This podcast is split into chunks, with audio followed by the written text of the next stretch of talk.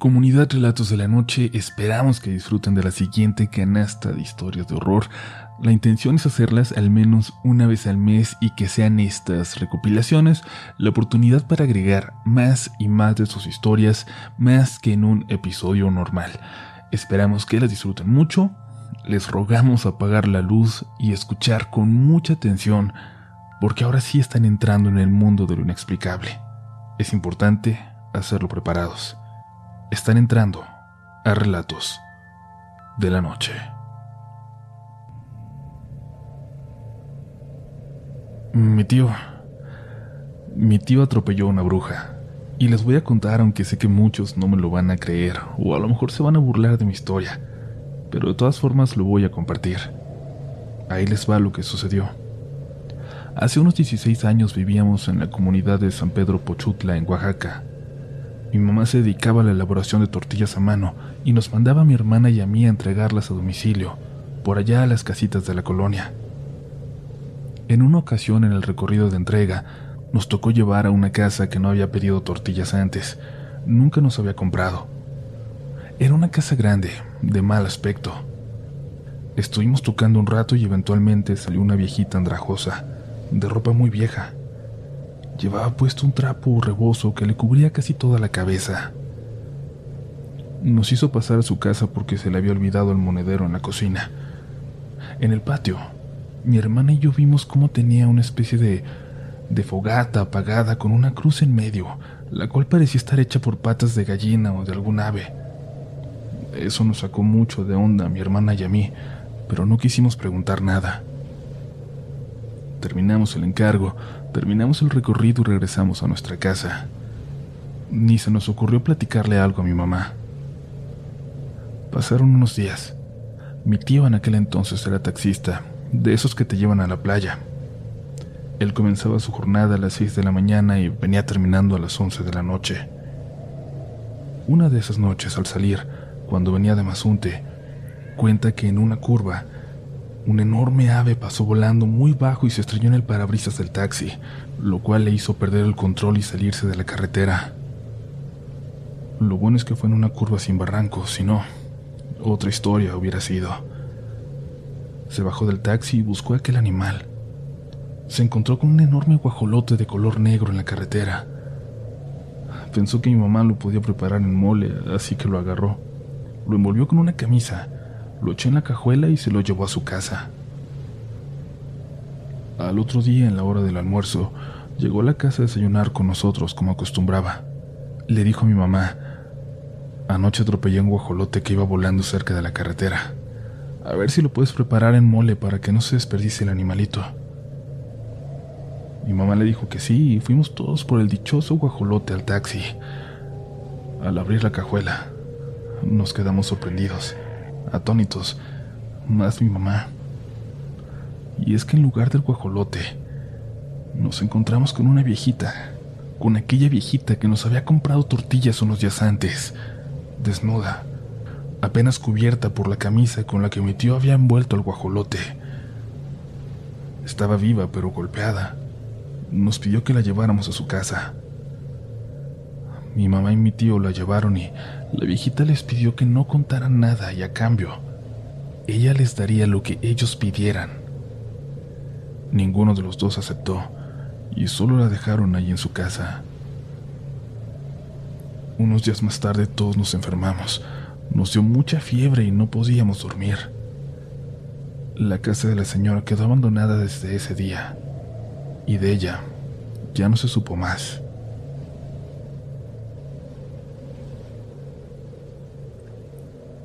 Hace mucho tiempo, cuando apenas estaba entrando a la escuela secundaria, me quedé a dormir en la casa de mis tíos. Me gustaba mucho ir y convivir con ellos, que mi tío me enseñara a tratar la madera en su taller de carpintería. Él era abogado, pero siempre tuvo una pasión por crear muebles de la nada y la compartió con todos nosotros que también la fuimos adoptando. Sus hijos eran mucho más grandes que nosotros, hacía tiempo que se habían casado así que había dos habitaciones vacías que por ese tiempo ocupaban continuamente otros primos que les visitaban. En esta ocasión lo hice yo. No vi la hora, pero ya era de madrugada cuando me despertó la voz de mi tío, o eso creí yo, que estaba rezando en la sala, justo afuera de mi habitación. Me pareció muy raro porque mis tíos no eran religiosos, así que salí para ver qué estaba pasando, pero no había nadie ahí.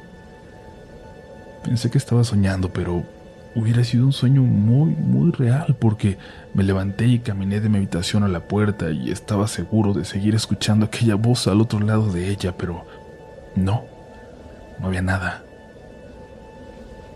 Tuve que subir y caminar hasta la habitación de mis tíos para, para ver si la puerta estaba abierta, para ver si encontraba algo que me dijera que mi tío había salido, pero cuando llegué, la puerta de su cuarto estaba cerrada. Y además los escuché a los dos roncar. Incluso mi tía, tan chaparrita y delgada, ronca bastante fuerte. Ya nos había tocado soportarlos cuando ellos se quedaban en mi casa, así que los conocía. Y no tenía duda. Los dos dormían profundamente en su habitación tan profundamente que me pareció absurdo despertarlos y preguntarles si alguno de ellos había estado en la sala. Bajé para dirigirme a mi cuarto. La sala seguía vacía. Todo parecía en paz.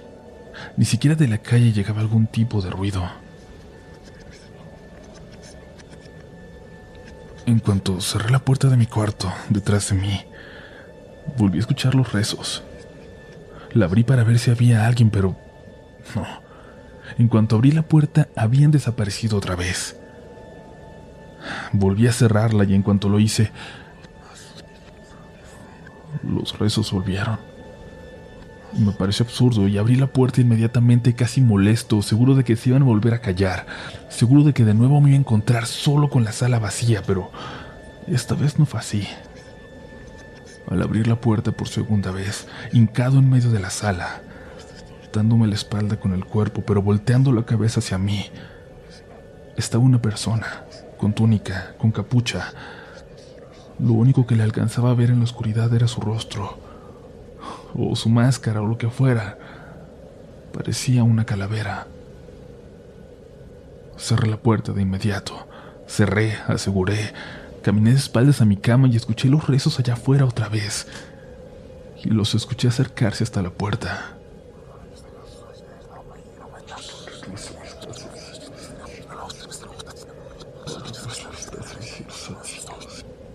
No tengo idea del tiempo, pero creo que deben haber seguido ahí por cinco minutos más hasta que se callaron. Yo tardé una hora en poder dormir, casi hasta que amanecía y escuché a mi tío levantarse e ir a su taller para empezar a trabajar. Me desperté tarde, hasta que me llamaron para desayunar preocupados. Les dije que había pasado una mala noche, pero no me atreví a comentarles por qué. Seguí yendo con mis tíos, Seguí trabajando en el taller, pero pasaron cuatro años para que me atreviera a pasar una noche de nuevo en su casa. Pero esa no es toda la historia, comunidad. Tengo que contarles algo más. Hace un año mis tíos tuvieron un accidente de auto. Por fortuna mi tía traía puesto el cinturón. Salió solo con algunos rasguños, pero mi tío no lo llevaba. Salió disparado del auto y apenas pudieron rescatarlo con vida. Estuvo en coma por casi una semana. Les juro que pensamos que no iba a sobrevivir, pero gracias a Dios lo logró. Gracias a Dios creo que todo lo bueno que hizo en su vida se le regresó porque a los meses ya estaba viviendo una vida casi normal, casi recuperado por completo. Pero aquella primera noche, aquella noche en que nos reunimos en el hospital, aquella noche en que pensábamos que lo perdíamos. Entre todos empezamos a platicar sobre él, empezamos a compartir anécdotas que él había compartido con nosotros. Mis primos, mi tía, coincidieron en una anécdota que yo no conocía, de la que no tenía idea pero que me resultó sumamente interesante y ahora entenderán por qué. Cuando recién llegaron a esa casa, en el 2003, mi tío solía ir a jugar básquetbol a unas canchas que se encontraban a dos kilómetros de ahí. No eran las más cercanas, pero sí era donde se armaban retas entre gente de todas las edades, y mi tío se sentía más a gusto yendo ahí. De regreso a casa, sin embargo, las opciones eran atravesar unas calles un poco peligrosas o atravesar el viejo panteón municipal. También me preocupaba, pero no por algo sobrenatural, sino porque tenía muchos hoyos en la cerca como por donde él entraba, y no había vigilancia allá adentro. Bien podría servir en las noches como refugio de malvivientes ese lugar. Casi siempre escogía las calles, pero cuando iba muy cansado atravesaba el panteón porque era más directo. Siempre de noche, después de las 10, cuando acababan las retas de básquetbol. Una de esas noches, en cuanto cruzó el hoyo en la malla ciclónica que rodeaba por esa parte del panteón, sintió que algo estaba a punto de pasar. Pero como les digo, mi tío no es religioso, ni supersticioso, ni cree en nada, así que decidió hacer caso omiso y avanzar. Apresuró el paso, eso sí, porque se sentía cada vez más intranquilo, pero la oscuridad era absoluta. Esta vez apenas si veía las tumbas para irlas evitando. Los árboles que rodeaban el panteón evitaban incluso el paso de la luz de las lámparas de la calle. Nunca le había tocado atravesarlo en una noche tan oscura. Era 2003. Ya había celulares, pero, pero no era como hoy que vivimos pegados a ellos. Él dejaba el suyo cuando iba a correr, cuando iba a jugar, así que ni pensar en llevarlo y haberlo utilizado para iluminar su camino. De pronto escuchó que alguien estaba caminando frente a él, a unos cuantos pasos. Se detuvo, se detuvo por completo. Escuchó más pasos y más. Se dio cuenta de que había un grupo de personas frente a él que por suerte aún no lo habían visto. Intentó ubicarse, ver a su alrededor, encontrar otro camino, pero no se hallaba. Le sería imposible. Se agachó detrás de una tumba e intentó ver hacia el frente, ajustar sus ojos a la oscuridad.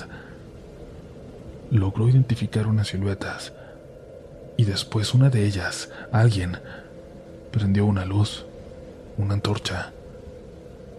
En ese momento se iluminaron todas las figuras, siete, todas encapuchadas como si fueran monjes, monjes de rojo, y mi tío no pudo evitar lanzar un pequeño grito de sorpresa y entonces voltearon hacia él. Todos tenían una especie de máscara de calavera. En cuanto lo vieron sin dudarlo, se abalanzaron hacia mi tío, y lo único que pudo hacer fue intentar correr por donde había llegado. Correr a ciegas rogando por no caer aunque no lograba ni ver el piso. Pero corrían detrás de él, muy de cerca. Pudo sentir cómo intentaban agarrarlo por la espalda, Casi sintió un rozón en el capuchón de su sudadera. A lo lejos alcanzó a ver el hoyo por el que había entrado, con la luz de la calle del otro lado. Corrió como nunca había corrido antes y se aventó por él, como sintiendo que al momento de salir de ahí ya estaría a salvo. Pero ellos corrían detrás de él y sintió cómo salían del cementerio detrás. Estaba seguro de que lo iban a jalar hacia adentro otra vez, pero estando ahí, tirado en la banqueta. A lo lejos alcanzó a ver a los pelones acercarse por la calle, desde la cancha. Los pelones eran un grupo de cholos, de vagos, que llegaban a la cancha a las 10, siempre provocando que la mayoría de la gente se fuera, entre ellos mi tío. Nunca había hablado con ellos, pero no le daban nada de confianza. Esta vez, cuando lo vieron, corrieron hacia él. Corrieron gritando groserías. Pronto se dio cuenta de que no le estaban gritando a él y lo ayudaron a levantarse. No te vayas por ahí, Holmes. Entras pero no vuelves a salir. Le dijeron. Le preguntaron hacia dónde iba. Caminaron con él por esa calle al lado del cementerio, la que no le gustaba a mi tío por porque parecía peligrosa, pero esta vez el peligro iba caminando a su lado. Uno de los pelones se fue con un bat golpeando la barda que rodeaba por ese lado el panteón. Iba gritando groserías también. Mi tío preguntó por qué, y uno de ellos le respondió que venían siguiéndolos por el lado de adentro, fuera quien fuera que estuviera ahí, del otro lado de la barda. No sentía ningún miedo ni respeto por los pelones, pero ellos les devolvían el favor, como respetando ambos el territorio de los otros. Desde entonces mi tío tuvo una relación cordial con aquellos tipos, Incluso se quedaba tarde para jugar con ellos, pues no había muchos más que lo hicieran. Y esa historia se quedó simplemente como un encuentro con unos locos dentro de aquel panteón. Nadie relacionó los ruidos que mi tía empezó a escuchar en su casa a partir de entonces con esa experiencia, y nadie más al parecer vio nada extraño ahí. Pero yo sí. Y no me explico cómo vi a alguien en la sala, a alguien que coincidía 100% con esa descripción, sin haber conocido antes esa historia. Espero, espero de verdad que nos sigas escuchando, que te estén gustando las historias de hoy y que el ambiente a tu alrededor sea el adecuado. Como siempre te recuerdo que nos va a encantar que seas parte de la comunidad Relatos de la Noche en todas las redes sociales habidas y por haber, donde nos vas a encontrar como RDLN Oficial. Instagram, Twitter, TikTok, estamos en todas partes creando contenido de horror para ti. Pero ahora ya es suficiente descanso ya tomaste un respiro. Después de esta breve pausa, es momento de volver con las historias de este episodio. No te vayas, sigue escuchando Relatos de la Noche.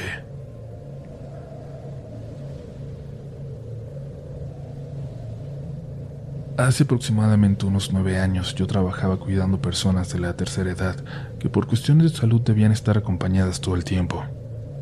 Éramos un equipo entre mi mamá y yo, ella se quedaba cuidando a la persona las 24 horas durante los días entre semana y yo la cubría los fines.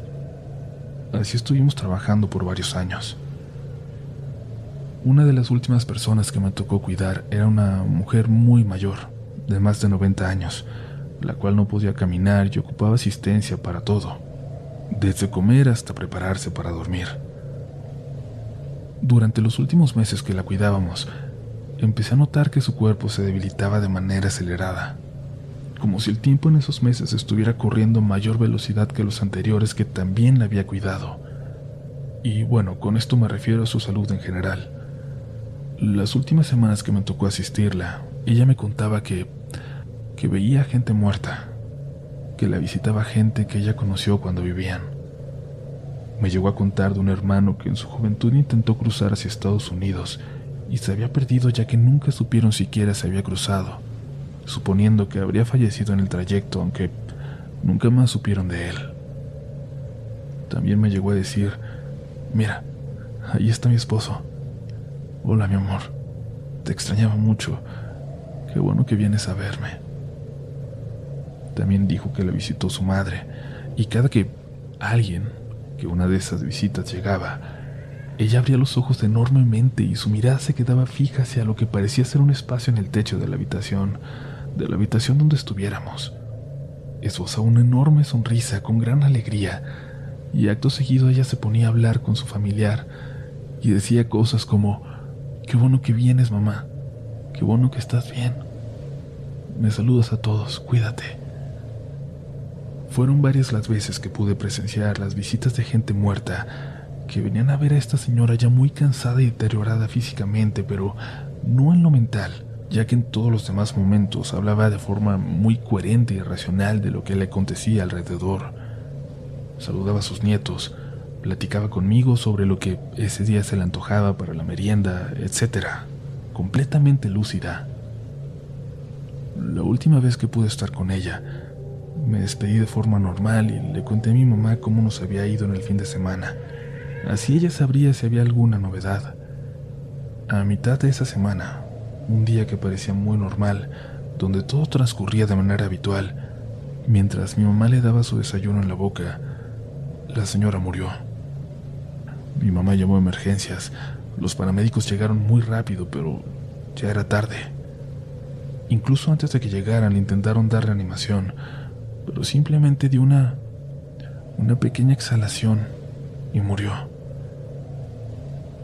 Yo quisiera pensar que cuando morimos, nuestros familiares sí vienen por nosotros. Así no tememos por trascender a lo que parece ser una vida después de la muerte. No tengo forma de comprobar esto, pero sé que no soy la única que ha presenciado una situación así con personas que están a punto de dejar este plano, las cuales parece que son visitadas por sus familiares fallecidos, como si vinieran a ayudarlos a pasar a la otra vida. Quisiera pensar que todos mis perros que he amado durante toda mi vida van a correr a recibirme, pues no he encontrado amor más incondicional y más sincero que el de mis mascotas. Y al mismo tiempo es lo que más miedo me da. Morir súbitamente y que mi perrita no sepa por qué la he abandonado, ya que ella y yo vivimos solas desde hace seis años y hace un año falleció mi otra perrita que era su amiga y compañera. Me da miedo salir y no volver, y que no se enteren de mi ausencia y que mi perra se quede sin alimento ni agua por días en lo que alguien en lo que alguien lo nota. Ya soy mayor y no tengo hijos, y por cosas de la vida estoy segura que nunca tendré. Pero mis perros siempre han sido la familia que he escogido, y que quisiera que me ayudara a cruzar al otro lado. Saludos a todos y muchas gracias por leerme. Esta es la primera vez que comparto una historia y espero que sea de su agrado. Para iniciar debo comentarles que soy ciclista aficionado, que disfruto mucho las rodadas nocturnas. Soy de Morelia, Michoacán, ciudad que recientemente se ha vuelto popular en el mundo del ciclismo por su ubicación ideal para tomar rutas de montaña y de ruta. Un miércoles hace no mucho me dispuse a salir con mis amigos a un pueblito cercano para hacer una ruta híbrida. Durante el ascenso por carretera me separé un poco del grupo. En ese tramo en que avancé solo, Sentí como si alguien me observara desde los laterales de la carretera. Pero en ese momento no pasó nada más allá de esa extraña sensación. Durante el descenso por el cerro, uno de mis amigos dijo sentir como si alguien lo estuviera siguiendo de cerca cuando se adelantó al grupo. Al llegar al final del recorrido por el cerro, nos comentó esto y nos reímos del asunto, pero aún no lo tomábamos en serio. Una parte de este trayecto es visitar una hacienda abandonada, a donde la gente puede entrar y pasear. En su mayor parte está bien cuidada, pero hay una zona en lo más profundo de ella, donde no es raro encontrarse trabajos de brujería y símbolos que yo desconozco. Esa tarde no fue la excepción. Encontramos esas cosas, pero decidimos ignorarlas como las otras veces. Subimos al techo para hacernos fotos y al bajar, uno de mis amigos, dijo que de reojo alcanzó a ver a un hombre que nos observaba y que se ocultó rápidamente. Al terminar de recorrer la hacienda, ya era noche, y decidimos seguir bajando para llegar al pueblo más cercano. Todos nos separamos y yo me quedé atrás. Sin embargo, a partir de entonces todo el camino sentí, e incluso escuché como si otra bicicleta me siguiera de cerca, cada vez más y más cerca pero no había nadie más. Estaba a punto de llegar al pueblo, atravesando la zona más oscura y peligrosa del camino, cuando la bicicleta que no podía ver se escuchaba casi rodando al lado de mí. Entonces escuché como como alguien me susurraba al oído. Cuidado. Momentos después me caí de la bicicleta, pero al hacerlo evité chocar en una curva al finalizar esa bajada, donde se alcanza una gran velocidad. No pasó mayores, solo un buen golpe y algunos raspones. Aquel miércoles que parecía normal nos terminó pasando de todo, como si hubiéramos estado más sensibles de lo normal hacia esas cosas que no habitan este plano. Tiempo después pasé por esa misma curva, pero de día, y pude ver que había una cruz en ella. Cuando pregunté, la gente del pueblo me dijo que un ciclista había muerto al chocar en esa curva, de noche.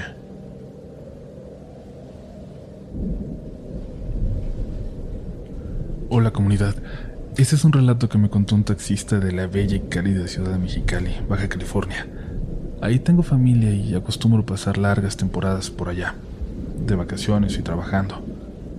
Suelo tomar muchos taxis y como apasionado de lo paranormal que soy, siempre aprovecho para preguntarle a los choferes si les ha pasado algo raro sobre todo los que conducen su taxi por las noches. La mayoría, de verdad, la mayoría me ha dicho que sí, y este es uno de los relatos que más me han gustado. Si es paranormal o no, ya lo decidirán ustedes. El taxista protagonista de esta historia se encontraba rondando por el centro de la ciudad. En una esquina algo oscura, le hizo la parada un señor. Un señor que se veía peculiar. Lo describe como muy alto, delgado, de cabello lacio que le cubría la cara. Vestía un traje negro que se notaba viejo. A la colonia Progreso, le dijo con una voz grave. Esa colonia está muy lejos del centro, en las afueras. Para que lo ubiquen es la última colonia antes de la rumorosa. El chofer le dijo que eran 250 pesos, esperando que al señor se le hiciera caro y no quisiera. Ya no le quedaban muchas ganas de ir hasta allá a esas horas, pero el pasajero le respondió que estaba bien. El taxista inició el viaje desganado a pesar de la buena ganancia, y el señor permanecía callado en el asiento de atrás. El taxista se empezó a poner nervioso. Mientras más lo veía por el retrovisor, más misteriosa le parecía la apariencia de aquel hombre. Cuando llegaron a la colonia le preguntó por qué rumbo le daba, que dónde lo dejaba. El señor contestó que lo dejara cerca del panteón. Obviamente el chofer se puso cada vez más nervioso y mientras más se acercaba al cementerio, peor se sentía. El pasajero le dijo que parara al pasar por un baldío cercano al panteón, en medio de la nada, sin casa cerca, y le pasó un billete de 500 sin decir nada más. El taxista tomó el billete y se agachó para buscar el cambio debajo de su asiento. Y mientras hacía esto escuchó que el pasajero abría y cerraba la puerta al bajar. Cuando tenía el cambio en la mano volteó para buscarlo, pero ya no había nadie. Giró su cuerpo para ver por el otro lado, buscando por todas partes, pero no había señal del señor. Encendió el auto, puso las luces altas y dio vuelta en aquel baldío, iluminando por completo, pero no lo encontró. Muerto de miedo, salió de aquella colonia y aceleró, y dice que no paró hasta llegar a la primera gasolinera en su camino y pidió que le llenaran el tanque. Estaba desesperado por pagar con este billete de 500. Si se va a desaparecer, ahí que se le desaparezca el de la gasolinera. Me dijo que pensó. Los dos nos reímos y finalizó su relato, poco antes de llegar a mi casa.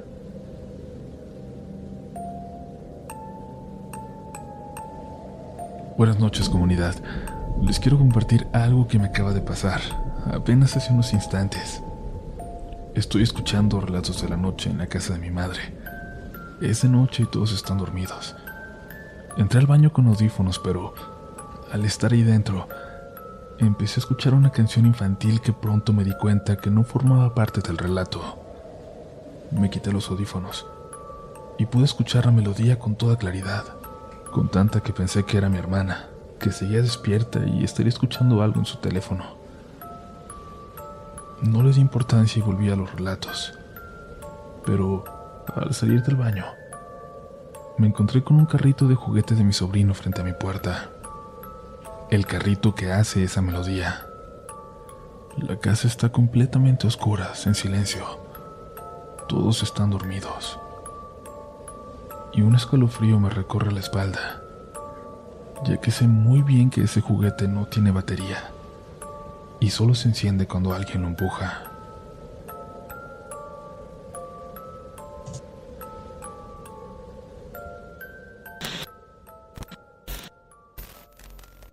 Step into the world of power, loyalty, and luck. I'm gonna make him an offer he can't refuse. With family, cannolis, and spins mean everything. Now, you wanna get mixed up in the family business. Introducing The Godfather at ChumbaCasino.com. Test your luck in the shadowy world of The Godfather slot. Someday, I will call upon you to do a service for me. Play The Godfather now at ChumbaCasino.com. Welcome to the family. No purchase necessary. VGW Group. Void where prohibited by law. 18 plus. Terms and conditions apply.